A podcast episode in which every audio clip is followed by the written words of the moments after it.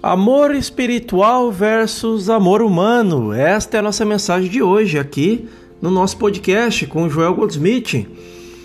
O amor espiritual é algo separado à parte do amor humano.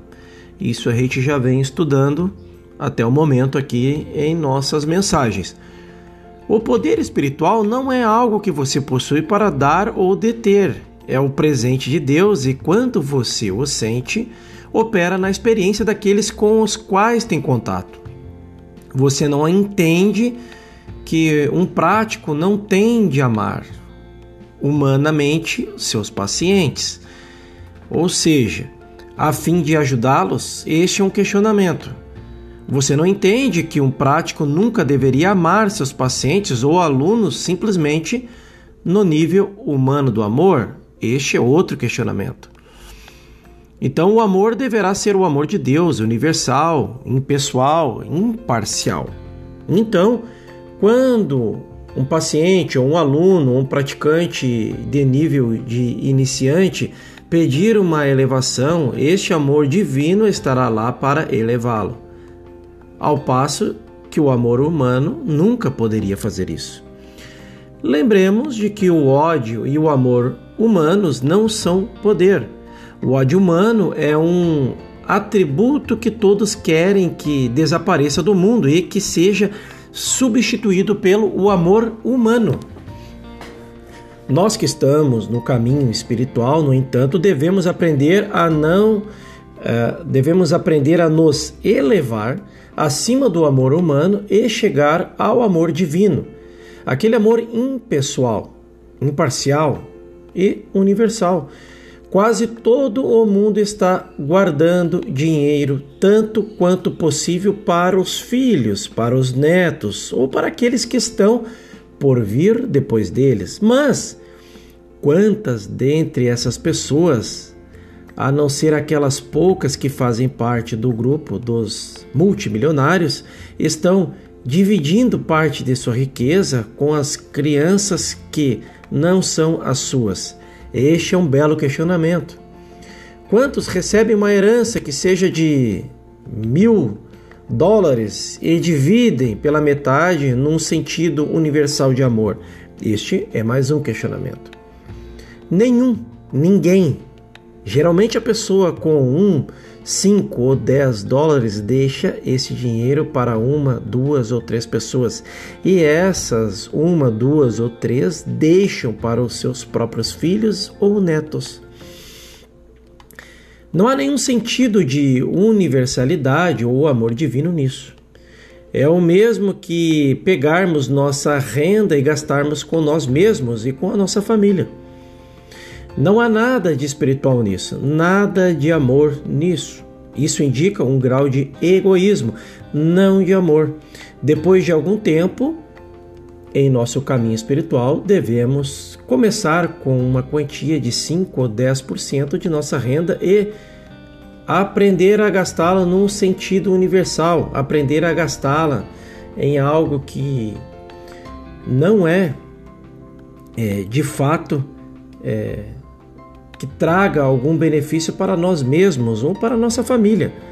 Algo que seja universal para a educação ou para a religião ou para os filhos daqueles que não podem dar o que eles precisam, ou para os órfãos ou para os idosos.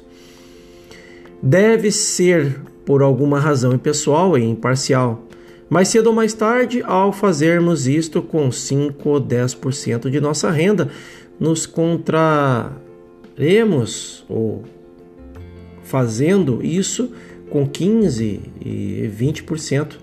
Talvez há pessoas que estão dando 80% de sua renda para algum propósito impessoal e universal e ainda estão encontrando o suficiente para eles mesmos e suas famílias. O amor humano não instigaria a pegar tudo o que temos e a gastar com as pessoas que amamos. O amor universal nos permite começar, pelo menos num grau pequeno, a ser impessoais e imparciais com o nosso dinheiro. Assim dizemos que esta riqueza não é nossa, que ela é de Deus e, porque é de Deus, pertence ao mundo, pertence ao mundo dos filhos de Deus. O amor espiritual nos mostra como ser impessoal e imparcial em nosso amor. Ele nos mostra como a chuva de Deus que cai sobre o justo e, o, e também o injusto. Ele nos mostra como a impessoalidade, a palavra de Deus é expressa. Então, é, podemos dizer que ele nos mostra porque podemos curar os pecadores tão bem quanto os santos e que às vezes é mais fácil curar pecadores do que santos, porque o santo vira, é, via de regra, representa um alto grau de egoísmo. O amor espiritual é muito diferente do amor humano. O amor espiritual transcende o amor humano, todavia, o amor espiritual se manifesta no amor humano. É um mistério e um paradoxo ao mesmo tempo. Segundo Joel, e se todo estudante da verdade no mundo começasse a expressar o amor espiritual, poderíamos elevar o mundo em uma geração mas temos de começar com nós mesmos, já que eu, o eu, entre aspas, é o Deus, o todo, o infinito. Somos aqueles que devem expressar o amor de Deus, não o amor dos homens, mas o amor de Deus. Devemos expressar esse amor universal, impessoal, imparcial, imparcialmente e quando expressarmos esse tipo de amor, então saberemos porque o ódio humano ou o medo humano não são um poder, como eles podem ser um poder sobre o eu que eu sou. Este é um questionamento. Mas como eu posso estar pedindo para mim a individualidade do eu, a cristandade, quando toda a minha experiência está centrada em demonstrar coisas para mim mesmo e para minha família. Este é mais um belo questionamento. Neste trabalho, aprendemos a não puxar o amor para nós, mas deixá-lo brotar de nós. Aprendemos, ah, contudo, que Deus não é um poder que está fora de nós, e contudo, Deus é um poder universal. Deus fez com que Deus não pudesse fazer qualquer coisa exclusivamente para uma pessoa. Deus é a lei universal é, e Deus fez com que Deus não pudesse fazer qualquer coisa exclusivamente para uma pessoa. Deus é essa lei universal que deve ser manifestada e expressa como você e como eu, individualmente se fizermos jus para esse eu, entre aspas, seja Deus. Não podemos dizer isso do grau, é, do nível pessoal. Então, não devemos fazer tal afirmação. Mais tarde, é, podemos é, entender que negá-la é, na prática. E depois que fizermos a afirmação do, do eu, é, é, Deus, temos de viver nossa vida de conformidade com essa afirmação. Se aceitarmos é, este ensinamento de e se aceitarmos o fato de que o eu é Deus, cada um de nós terá que começar a viver como se esse eu fosse Deus. Isso significa parar de viver para mim, ou para tentar puxar o bem de para mim.